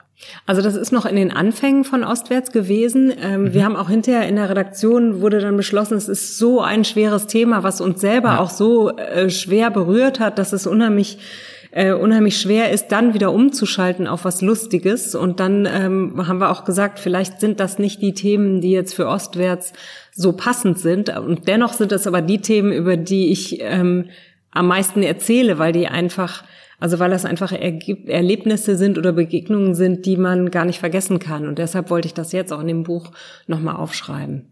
Du hast dann zum Beispiel mit, äh, ich weiß nicht, ob ich sie richtig ausspreche, Ruth Deske gesprochen. Ja, Deske, ja. Äh, die dir ja auch von ihrer Familiengeschichte erzählt hat. Das ist nun schon, hast du ja gerade gesagt, ein paar Jahre her. Erinnerst du dich noch in äh, Grundzügen an ihre Geschichte, die sie dir berichtet hat? Sie war das älteste von vier Kindern und sie hat mit ihrer Mutter und ihrer Oma gelebt und sie wollten gemeinsam fliehen ähm, Richtung Westen und als die Mutter aber das Schiff gesehen hat, also es gab ja diese drei Schiffe, die dann auch untergegangen sind. Ich weiß jetzt nicht, welches, welches dieser drei Schiffe, da gab es ja die Stäuben, die Gustloff und noch eine. Die Mutter hat das Schiff gesehen dieses volle Schiff mit den Flüchtlingen und hat gesagt, da steige ich nicht ein, wir gehen zurück und ist mit ihren Kindern entgegen allen Empfehlungen zurück Richtung Osten gelaufen. Da war aber das Haus schon, da war schon jemand anders in dem Haus drin. Dann sind sie dort geblieben und haben für die russischen Soldaten quasi gearbeitet und ähm, die älteste Tochter ist dann, hat diesen Weg gemacht. Sie ist nach Litauen gegangen, ist mit Brot zurückgekommen und hat so ihre Familie versorgt. Und dann lag die Mutter im Sterben. Also ein anderes Kind in Litauen hat gesagt, du musst sofort nach Hause laufen, deine Mutter liegt im Sterben. Und sie hat am, am, am Sterbebett ihrer Mutter gesessen und die Mutter hat gesagt, du bist jetzt verantwortlich, verlasse deine Geschwister nicht. Und ach so, die Großmutter war dort auch schon umgekommen, ganz grauenvoll, muss man sagen. Die ist von russischen Soldaten umgebracht worden. Und so war eben sie mit ihren 13 Jahren alleine und hat dann ihre drei Geschwister nach Litauen gebracht. Also sie hat den kleinen Bruder, der nicht laufen konnte, der war von Anfang an sehr krank. Den hat sie bei einer, bei einer Bauersfamilie untergebracht. Mhm. Hat für ihre Schwester eine Familie gesucht, für sich eine Familie gefunden. Sie hat auch eine sehr liebe Familie gefunden und die haben irgendwann gesagt, Mensch, du hast doch noch einen kleinen Bruder, jetzt hol den nach, den kriegen wir schon auch noch durchgefüttert. Wow. Und dann hat sie später, also bei ihr muss man sagen, ist, bei ihr ist es eine Geschichte mit einem Happy End. Sie hat dann einen äh, jungen Litauer kennengelernt, hat den geheiratet. Ihre Gastmutter hat für sie mit einer Flasche Schnaps und Schinken auf der Behörde einen litauischen Pass besorgt, denn sie war ja eigentlich offiziell gar nicht da. Und dann konnte sie den heiraten und mit dem war sie auch zu dem Zeitpunkt, wo wir sie besucht haben, immer noch verheiratet und hatte eine Tochter und für sie war alles gut und deshalb hatte sie sich das aber eben zum Ziel gesetzt, anderen Wolfskindern äh, nach der Wende zu helfen, ihre Verwandten im Westen zu finden. Eine beeindruckende Geschichte auch im Buch auf jeden Fall. Also ja. das war äh, in Litauen. Wir haben über Estland gesprochen, über die Insel Kichnu. Du warst natürlich noch an vielen, vielen anderen Orten unterwegs in diesen Ländern. Äh, Lettland auch. All diese Länder waren ja lange Jahre, wie wir wissen, Teil der Sowjetunion. Hast du etwas über die Identitätssuche, wenn sie dann noch so wahrnehmbar ist, dieser Länder mitbekommen? Also ich kann jetzt nur kann nur meinen äh, Eindruck schildern. Ich kann nicht sagen, ob das generell so ist. Ich habe das Gefühl, es gibt erstmal ein Loslösen von der Sowjetunion, ein Loslösen von dem, was alle, wo alle in Erinnerung haben, dass es ihnen aufgenötigt wurde. Und erstmal das Finden der eigenen Nationalität. Was ist denn Estnisch? Was bedeutet das? Die Esten empfinden sich selber als Skandinavier und nicht als äh, Russland, äh, dem russischen Reich zugehörig sozusagen. Und dennoch gibt es, das beobachte ich dann jetzt, ähm, von außen viele Traditionen oder Eigenheiten, die, die ich als, also die ich finde, dass diese Länder sie alle gemein haben, die natürlich etwas mit der, mit dieser Vergangenheit in der Sowjetunion zu tun haben. Und, und ja. so, so ist es immer beides. Also es ist, glaube ich, schon so ein bisschen eine Hassliebe. Man möchte sich abgrenzen, man möchte nicht mehr unterjocht sein und trotzdem trägt man das ja in sich, weil es eben 50 Jahre so war. Ja, und da gibt es ja auch keinen Schalter, der dann irgendwann mal umgelegt wird, wo es dann plötzlich nicht mehr so ist. Genau.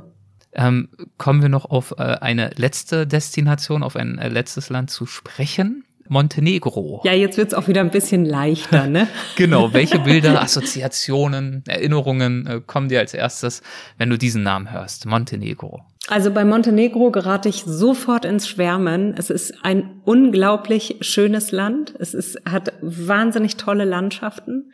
Berge, Meer, grüne Flüsse, ähm, tolle Ebenen, hügelige Strecken, steile Cliffs. Es ist wahnsinnig schön. Dann ist es da auch noch an jeder Straßenecke unglaublich lecker.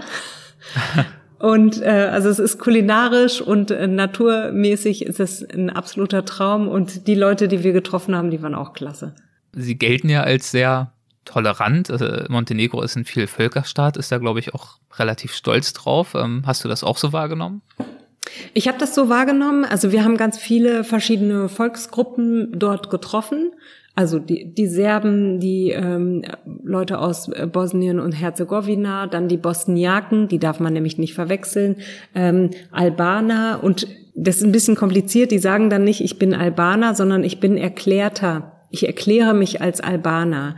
Also mhm. die sind schon immer auf diesem Gebiet von Montenegro gewesen und deshalb sagen sie, sind wir keine Albaner, aber sie sprechen die albanische Sprache und haben erleben auch albanische Traditionen. Es ist sehr, sehr kompliziert äh, zu verstehen, wie das funktioniert. Also ich hatte einen montegrinischen Gastgeber, der sich als Albaner erklärt und der hat mir das fünfmal auf der Reise erklärt. Ich habe immer wieder nachgefragt und immer noch gedacht, ich habe es noch nicht ganz durchdrungen, wie das gemeint ist. Und ich habe es jetzt versucht im Buch äh, mal für alle zu erklären, aber auch da wird wahrscheinlich sich der eine oder andere melden und sagen, nee, das sehe ich ganz anders.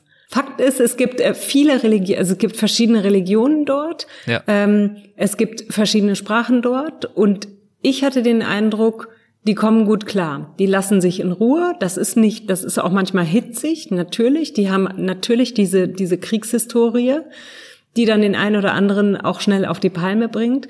Aber trotzdem hatte ich das Gefühl, ja, das funktioniert dort. Und dein Begleiter hat ja aber auch äh, stolz ins Gesicht gesagt, äh, ja, Kriegshistorie, aber das Land hat sich ja erst 2006 von Serbien abgespaltet und ist sozusagen das einzige Land, das es gibt, auf dessen Territorium eben noch keine Kriegshandlungen äh, stattgefunden haben. Genau. Muss man dazu sagen, Montenegro ist so groß wie Bayern. Ist, ja. Nee, nicht wie Bayern, stimmt nicht wie Schleswig-Holstein. Georgien ist so groß mhm. wie Bayern. Montenegro ist so groß wie Schleswig-Holstein, also ist jetzt auch nicht so ein Riesengebiet. Und ihr wart dort dann noch für ein paar Tage bei äh, Helga und Igor auf äh, der äh, Lustica Halbinsel, wenn man sie so nennt, Lustica, an der Adria. Ähm, auf der Lustica, okay, Halbinsel. Das klingt besser. Äh, wer waren oder wer sind die beiden denn? Also Helga und Igor habe ich beim Recherchieren kennengelernt. Das ist so, dass der Sender mir sein äh, Land mitteilt, in dem ich doch vielleicht was machen könnte. Und dann fange ich an zu recherchieren und höre mich einfach rum. Und ich hatte in dem Fall, das habe ich zum ersten Mal gemacht, auf Facebook geschrieben, wer von euch war in Montenegro? Wer kann mir jemanden empfehlen, der dort lebt und mir mal sein Land erklären kann? Und über eine Freundin äh, habe ich die Helga getroffen die dann auch sofort eigentlich rausgefallen ist als Gastgeberin, weil sie ja Deutsche ist. Aber die war dann gerade in Deutschland, also sie war zu Besuch in Deutschland aus Montenegro und hat mir ganz viel erklärt und Tipps gegeben und hat mir so sehr dieses Land ans Herz gelegt, dass ich dann auch echt mit Vorfreude losgefahren bin. Und sie ist eben mit ihrem Mann vor, ähm, vor drei oder vier Jahren ausgewandert und haben, haben gedacht, wir versuchen mal unser Glück. Die waren hier aus Frankfurt und Hanau und haben gesagt, wir versuchen unser Glück. Wir bauen die Garage aus bei den äh, Schwiegereltern und wir gucken mal, ob das klappt mit dem Tourismus und haben nach einem, hatten sich drei Jahre gegeben. Wenn es nach drei Jahren nicht klappt, gehen sie zurück. Und nach anderthalb Jahren wussten sie schon, das ist super, das machen wir hier. Und äh, Tourismus heißt, dass sie ein kleines Gasthaus haben? Genau, die haben so die mittlerweile haben sie noch ein, ein altes Häuschen dazugekauft und haben das ausgebaut und haben so kleine Apartments. Das heißt, man kann sich da selber was zu essen machen. Man kann aber auch sich bei denen einmal ein bis zweimal die Woche kocht Igor, der ist äh, leidenschaftlicher Hobby, Hobbykoch und äh, da kann man sich dann äh, kann man sich dann bei denen auch zum Abendessen anmelden und kriegt dann kriegt dann ein sehr tolles Essen serviert. Und er fängt ja zum Teil das äh, Essen dann auch noch selbst, oder? Er fängt das Essen selber mit der Harpune, schmeißt er sich in die Fluten und ähm, guckt irgendwie unter die Steine und hat für uns einen tollen Oktopus gefunden und der musste dann dran glauben. ja. Oh Gott, der Ärmste. Ja, der hat für uns sein Leben geopfert, aber er hat auch wirklich hervorragend geschmeckt. Hat äh, Montenegro dich überrascht? Äh, hast du hast du was anderes erwartet, äh, als du da äh, hingereist bist für diese Recherche und für diese Aufnahmen? Also für, für, als ich für die Aufnahmen dahin gefahren, ich habe ja nicht recherchiert vorher. Ich habe jetzt vorher mhm. also ein paar hatte, Kontakte geknüpft. Ja. Genau, so ein paar Kontakte geknüpft. Mich hat über, wirklich überrascht, wie schön es ist weil ich keine Vorstellung vom Balkan hatte. Also ich war bis dahin auch noch nicht, äh, habe noch nicht diesen klassischen Kroatienurlaub gemacht oder so. Ich war in Slowenien ja. gewesen, hatte ich schon eine Vorstellung, okay, das könnte richtig schön werden und es war dann aber auch also wirklich super schön, weil man wenn man dort sich entscheidet, Urlaub zu machen, alles machen kann. Man kann Bergwandern, man kann baden gehen. Also wenn man jetzt Kinder hat, die motzig sind und der eine will das, der andere will das, dann kann man in zwei Wochen alles machen und eigentlich sollten dann alle glücklich sein. Ja, ich bin auch glücklich. Ähm, wir sind fast genau bei einer Stunde. Das ist schon mal wunderbar. Das ist immer so der grobe Zielwert. Aber ein, zwei Fragen habe ich noch. Ähm, immer wieder ostwärts ist ja jetzt äh, das Thema, über das wir sprechen, äh, das Buch. Und das führt natürlich zu der Frage, geht es denn jetzt noch weiter nach Osten für dich? Also entweder weiter oder wieder nach Osten. Gibt es noch Osten, der übrig ist, den du noch äh, genauer erkunden möchtest oder noch nicht erkundet hast? Also es kann gar nicht genug Osten geben, den ich nicht entdecken Ich als DDRler höre das natürlich sehr gern, aber ja. ähm, ich komme gerade aus Polen zurück. Ich bin gestern aus Polen zurückgekommen vom Dreh, allerdings nicht für Ostwärts, da war ich hinter der Kamera. Ja. Und es gibt wahnsinnig viele Sachen, die ich noch, Länder, die ich noch entdecken möchte. Ich würde unglaublich gerne mal noch weiter ostwärts fahren, also nach Japan oder China oder so. Aber das ist natürlich auch so, das ist natürlich auch eine Budgetfrage und der Sender muss immer gucken, ist es möglich ja. oder nicht. Und deshalb weiß ich das auch oft nicht. Also ich glaube, ich habe in den letzten vier, fünf Staffeln immer gedacht, das war's jetzt. Äh, das ist meine letzte Ostwärtsstaffel. Ja. und es ist immer irgendwas wieder passiert. Also ich hoffe, dass es so weitergeht und würde sagen, ich bin bereit. Ich stehe zur, ich stehe zur Verfügung. Und notfalls ist es so weit ostwärts, dass es schon fast wieder westwärts geht. Und dann ist der Weg dann irgendwann wieder kürzer. Genau, einmal außen rum ja. würde ich auch machen. äh, wäre es dir recht, ich glaube, ich nehme da jetzt der Handlung äh, nichts äh, vorweg, wenn ich äh, als kleinen Ausklang äh, den äh, letzten Absatz deines Buches vorlese. Den finde ich nämlich sehr schön nicht nur für das Buch zum Abschluss, sondern auch für das Gespräch. Oder du legst den einfach Oder selber ich muss vor. mal eben gucken. Stimmt, das ist noch besser. du hast das Buch ja vor dir. Es fängt an mit Reisenschaft Erinnerungen. Vielleicht magst du ja mal Ach, guck mal hier, das habe ich geschrieben. Das ist jetzt auch schon wieder zwei Monate her. Gut, ne? Pass mal auf jetzt. Schnallt euch jetzt mal gut an. Ich lese. Reisenschaft Erinnerungen. Bilder im Kopf und auf dem Handy zu erzählende Geschichten. Im Fernsehen, im Buch, am Esstisch. Was jedoch vor allem bleibt, sind die Verbindungen, die auf dem Weg entstanden sind. Ein Netz aus Zuneigung und Freundschaft, das sich langsam weiterspinnt, weiter ostwärts, rund um den Globus und das durch keine Reisebeschränkung auf der Welt zerstört werden kann. Ach, schön. Finde ich ja. schön. Gefällt mir. Und ein paar deiner Eindrücke, die konnten wir mit diesem Gespräch beleuchten. Viel, viel mehr gibt es natürlich im Buch und auch in deinen Filmprojekten. Vielen, vielen Dank zumindest jetzt bis hierher dafür, dass du uns äh, an einigen dieser Eindrücke teilhaben lassen hast. Vielen, vielen Dank, Julia. Sehr, sehr gerne.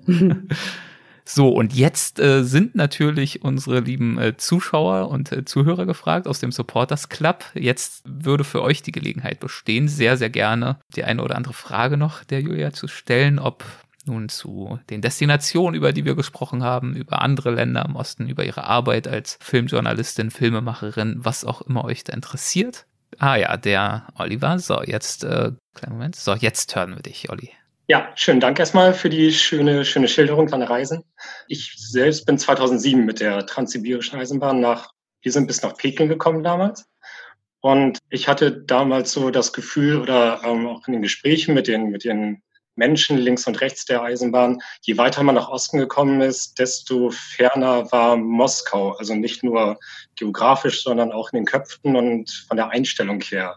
Man hat, äh, der Spruch war immer, Moskau ist weit, äh, ob das jetzt politisch ist oder, oder irgendwas anderes betraf, hat man das immer noch so gemerkt, also dass die Leute irgendwie eigenständiger oder, oder ferner der Politik oder dieser ganzen Probleme, die, die es im Westen dann von Sibirien ausgegeben hat, waren? Oder hast du das irgendwie feststellen können?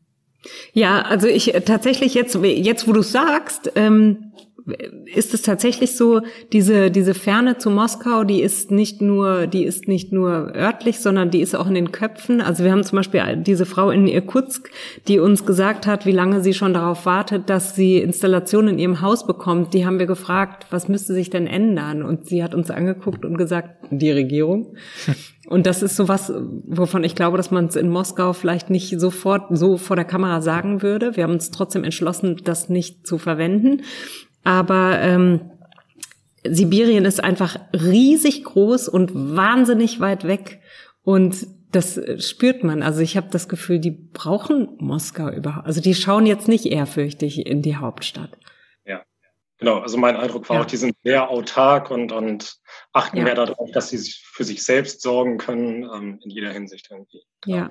Vielleicht noch ein kleiner Kommentar zu deiner Dusche. Äh, also unsere Dusche, wir sind auch Holzklasse gefahren mit ihm der Toilette vorne und am Ende des Waggons. Es gab da einen Boden, der einen äh, Auslass hatte, darauf ein Spaltenboden. Es war ein Eimer in dieser Toilettenkabine. Man konnte sich den halt mit dem heißen Wasser aus dem Samovar und nichts mit dem kalten Wasser aus der Toilette dann, äh, nicht aus der Toilette, aber aus dem Wasserhahn mixen und damit dann irgendwo rudimentär sich ähm, das mal über den Kopf gießen. Das war die Dusche bei uns. Besser als nix.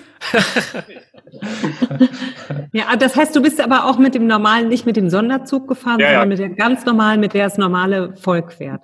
Also schon mit drei anderen Frauen in ihrer Kabine, also aber ja. mit den und warst du denn trotz Toll. Holzklasse so begeistert, wie Julia es war? Sie hat mich ja dann vorhin doch so ein bisschen angesteckt. Oder würdest du äh, zum Teil auch meine Vorurteile des äh, ermüdenden Rumsitzens äh, bestätigen? Ah, wir waren vier Leute, wir konnten uns gut unterhalten. Wir haben viel Karten gespielt, viel geredet, auch mal aus dem Fenster geguckt. Und es war so, man hat drei Tage lang einfach nur Seen, Birkenwälder.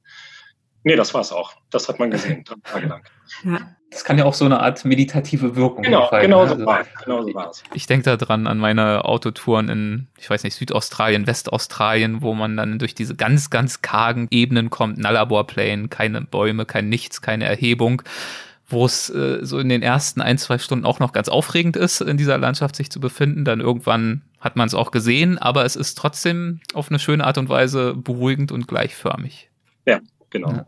Und da muss ich aber sagen, findet man, wenn man mit dem Regelzug fährt, interessantere Leute, weil in diesem, in diesem Sonderzug sitzen natürlich lauter Touristen, die sich das leisten können. Da sind dann Deutsche, Franzosen, Australier, aber keine Russen, überhaupt keine russischen Touristen. Und wenn man mit dem anderen Zug fährt, hat man eben echte Russen, mit denen man ins Gespräch kommt, die wahnsinnig herzlich sind, die ihre Kekse mit einem teilen. Und das ist eigentlich dann die spannendere Fahrt, wenn man jetzt auf den Zug von, also wenn man jetzt von innen das betrachtet. Genau. Ja, sehr schön. Ja, vielen Dank, Olli. Hm? So, wenn dir noch was einfällt, natürlich gerne auch noch mehr, aber ich halte jetzt erstmal wieder stumm ganz frech, wenn es noch was gibt. Aha, die Denise. Kleinen Moment. Jetzt müsste es, glaube ich, klappen. Ja, jetzt hören wir dich. Hallo. Genau, hallo. Erstmal danke für die Folge, war wirklich super interessant. Mich persönlich würde es sehr freuen, wenn es dich irgendwann nach China oder Japan verschlägt. Also ich war in beiden Ländern schon, deswegen fände ich das dann interessant auch aus einem anderen Blickwinkel. Genau, und ich hätte noch als Frage, stehst du eigentlich lieber hinter der Kamera oder vor der Kamera? also wenn ich, wenn ich ein, ähm, ein Bad Hair Day habe, stehe ich lieber hinter der Kamera. Also es ist für mich, beides hat etwas, was leichter ist und etwas, was schwerer ist. Es ist leichter für mich, vor der Kamera zu stehen, wenn ich meine Protagonisten nicht kenne und noch nicht weiß, ob das eine Geschichte hergibt, weil ich dann weiß, ich kann immer selbst eine generieren. Also ich kann selber dann mit den Protagonisten vor der Kamera interagieren und die aus der Reserve locken und irgendwas wird schon passieren. Meistens passiert dann was Gutes oder was Lustiges. Wenn ich hinter der Kamera bin, kann ich mich vollkommen auf die Geschichte konzentrieren und es kann mir eben, wie ich schon gesagt habe, völlig egal sein, wie ich jetzt selber an dem Tag aussehe. Also es ist mir bei Ostwärts relativ egal, aber eben doch nicht hundertprozentig egal. ja. Du hast, du hast gerade gesagt, es fällt dir leichter vor der Kamera zu stehen, wenn du die Protagonisten nicht kennst. Heißt das, äh, wenn du sie kennst, dass es dann äh, schwieriger nee. wird? Oder habe ich das falsch Nee, nee, nein, nein, nein. Wenn ich, wenn ich sie kenne, ist es natürlich noch einfacher. Aber wenn ich eine Situation habe, wo ich noch nicht weiß, was passiert okay. da jetzt, wie wird es jetzt, ich kenne die Protagonisten nicht, dann beruhigt es mich zu wissen, ich bin vor der Kamera und ich kann, mhm. wenn gar nichts passiert, wenn es stinklangweilig ist, dann wird mir schon was einfallen und etwas passiert. Und wenn ich, wenn ich hinter der Kamera bin, dann brauche ich nur zu beobachten. Dann, dann ähm, da kann ich aber nicht interagieren. Also da kann ich auch nicht sagen, aus, Ruhe, ich muss mal was besprechen, sondern dann, dann läuft es halt. Dann muss ich es laufen lassen und geduldig sein und abwarten und einfach mir wünschen, dass, dass es gut läuft. Also es hat beides seine Vor- und Nachteile. Wie fühlt es sich ähm, für dich an, Julia, wenn du merkst, du stehst vor der Kamera oder hinter der Kamera und es äh, entwickelt sich ein Gespräch mit einem Einheimischen, einer Einheimischen? Und du merkst, das, das wird gerade mega gut, das äh, funktioniert total. Das ist doch wahrscheinlich jedes Mal wie so ein kleiner Goldfund, oder? Wo man innerlich schon einfach komplette Happiness verspürt ja. und aber auch also ich, natürlich ich, ganz cool bleibt. Ich, ich freue mich total, wenn, wenn so eine Omi auf dem Dorf mich in den Arm nimmt und mir ein Küsschen auf die Backe drückt. Das ist, also wenn so eine Herzlichkeit da ist, das ist, das ist total schön. Oder wenn jemand sagt, komm, wir kochen das zusammen oder hier, ich zeig dir das. Das ist total toll. Klar freue ich mich wie Bolle. Und es gibt aber auch Situationen, die sind ganz schrecklich, also wo dann der, der eine Teil von mir, wir, sagen wir mal, in Georgien zum Beispiel, das Auto bleibt stecken, es ist alles ganz furchtbar und wir wissen nicht, ob wir da noch ankommen in diesem Bergdorf. Dazu fängt es an zu regnen und ist acht Grad dann weiß ich, das ist ganz furchtbar und mir ist jetzt schon kalt, aber ich weiß auch, das sind mindestens drei Minuten Film und es zu. Also mein alter Ego als Autorin findet es dann gut, auch wenn ich das persönlich gerade, also wenn ich gerade in einer Leidenssituation stecke. ja, das ergibt Sinn, ja. Die Pannen sind ja dann doch oft äh, das Unterhaltsamere. Ja, ja. Absolut. Das ist auch, Oliver hat noch mal eine Frage, wunderbar. Wenn du noch kannst, liebe Julia, ich möchte dich ich natürlich auch, auch nicht. Klar. Sehr gut. Yes. Ähm, mir ist das so, so aufgefallen, dein Buch heißt Ostwärts. Ähm, also ich habe auch das Gefühl, dass, dass, dass mich der Osten irgendwie ein bisschen mehr interessiert, weil das irgendwie spannender ist, irgendwie was, was hergibt, was so ein bisschen geheimnisvoll auch ist. Irgendwie. Ähm, kann, kannst du irgendwie so ein allgemeines oder hast du ein allgemeines Gefühl für den Osten oder irgendwas, wo du sagst, das hat das alles gemein irgendwie oder das ist ein bestimmtes Gefühl, was mich in allen Ländern, die du jetzt eben auch beschrieben hast, irgendwie anzieht oder ja, was die gemeinsam haben? Ja, ja, also der, der Osten hat etwas nicht, was ich in anderen Ländern manchmal fühle, und das ist eine Überheblichkeit, die hat der Osten nicht. Also da ist so eine, so eine herzliche Bescheidenheit und die zieht mich an. Da, und deshalb zieht's mich da auch hin und deshalb mag ich die Leute auch so gerne.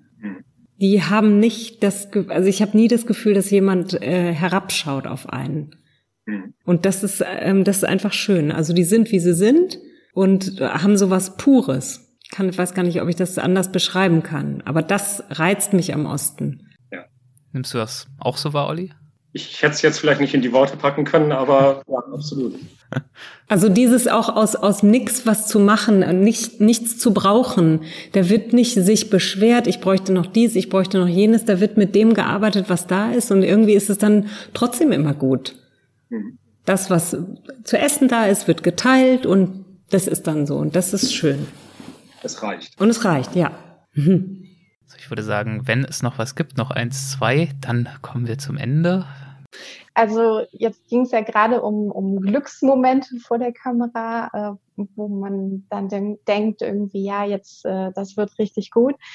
Aber gibt es denn auch so Momente, also gerade bei Ostwärts, äh, das ist ja schon immer alles sehr natürlich und ähm, ehrlich und direkt und du, du führst da ja auch keine großen Vorgespräche oder ähnliches. Mhm. Gibt es ja. denn da auch mal Situationen, ich meine, wenn ich jetzt mal an so eine sensible Situation denke, wie mit den Wolfskindern jetzt zum Beispiel, in Anführungszeichen, ist es da manchmal hinderlich, eine Kamera dabei zu haben oder verschwindet die auch relativ schnell wieder im Hintergrund.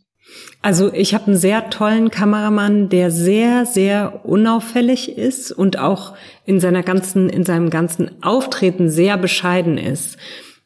Und der gibt den Leuten nicht das Gefühl, so, ich mache mal hier schöne Bilder von euch, sondern der äh, nimmt Blickkontakt auf, wenn er über so einen Markt geht und fragt, ist okay? Und, und der hat einfach eine schöne Art, mit den Leuten umzugehen.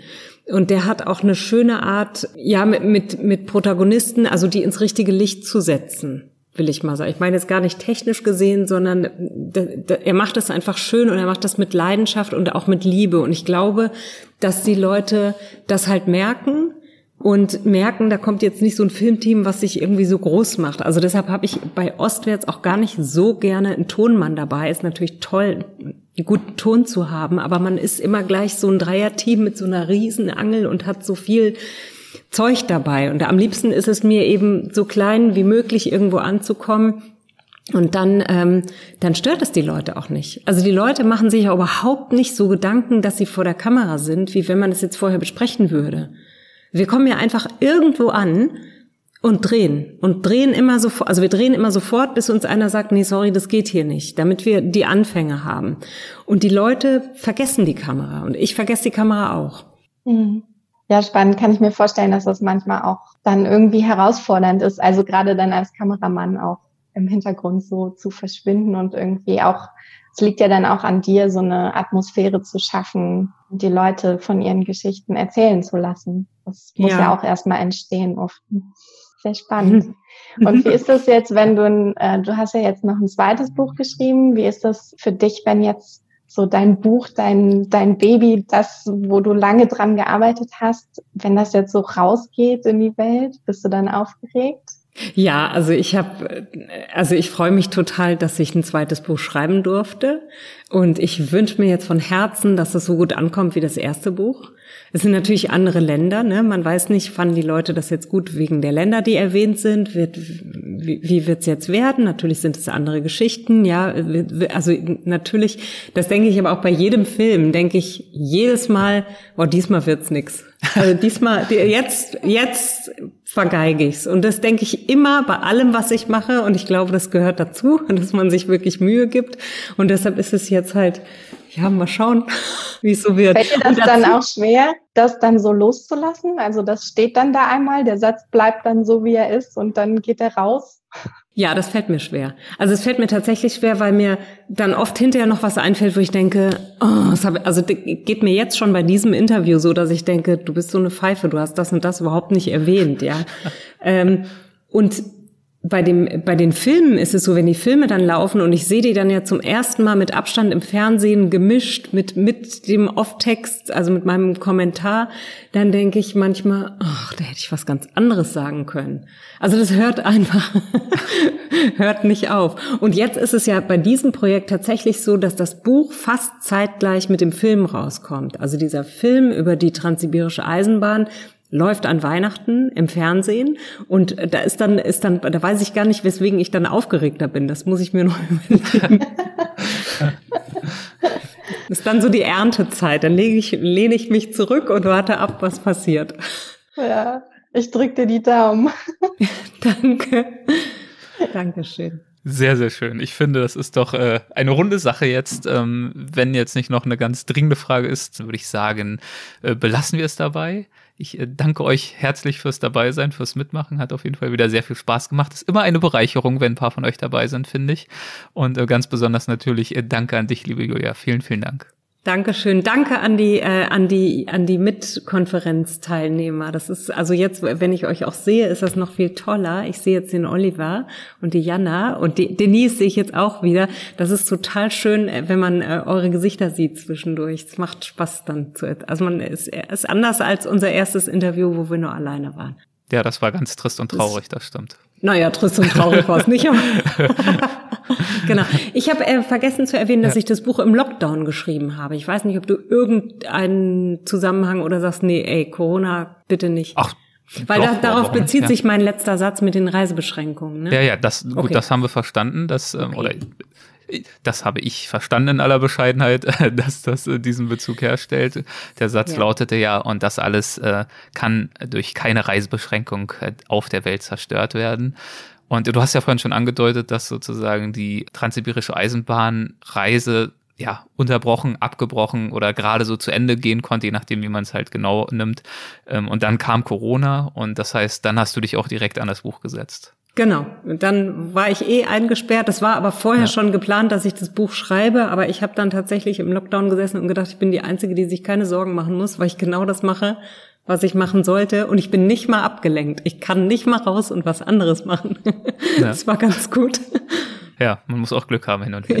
Ja. Alles klar, also dann vielen, vielen Dank und äh, viel Erfolg für das Buch und dann für den äh, Film Weihnachten äh, 2000. 20 für diejenigen, die diese Folge zukünftig hören, ähm, wirst du ja wahrscheinlich dann auf deinen Kanälen Instagram und Co. Äh, nochmal drauf verweisen, wenn dann irgendwie klar ist, wann und wo der genau läuft. Ja, und der wird auch bestimmt wiederholt. Im Moment laufen alle Ostwärtsfilme auf ganz vielen Sendern, was toll ist. Dieses Jahr konnte nicht viel gedreht werden. Das ist jetzt auch so ein bisschen ein Glück für mich, dass ganz mhm. viel wiederholt werden muss. Und da sind eben meine Filme jetzt dabei und da freue ich mich jedes Mal. Alles klar. Dann vielen Dank und äh, bis zum nächsten Mal hoffentlich. Mach's Sehr gut. gerne. Ciao. bis bald. Dankeschön. Ciao. Tschüss.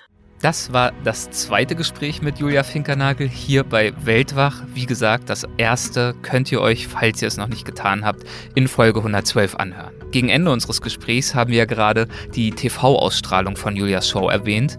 Und äh, für alle unter euch, die das im TV verpasst haben oder noch verpassen werden, in den Shownotes zu dieser Folge findet ihr den Link zur ARD-Mediathek, über den ihr euch die 90-minütige Version anschauen könnt. Also das ist quasi die Filmfassung zum zweiten Ostwärtsbuch, über das wir uns in dieser Episode hier unterhalten haben. Vielen Dank fürs Zuhören. Vielen Dank auch nochmal an diejenigen Unterstützer aus dem Supporters Club, die am Gespräch teilgenommen haben und sich eingebracht haben. Und natürlich ganz allgemein euch allen für eure Unterstützung und fürs Dabeisein. Bis zum nächsten Mal, euer Erik.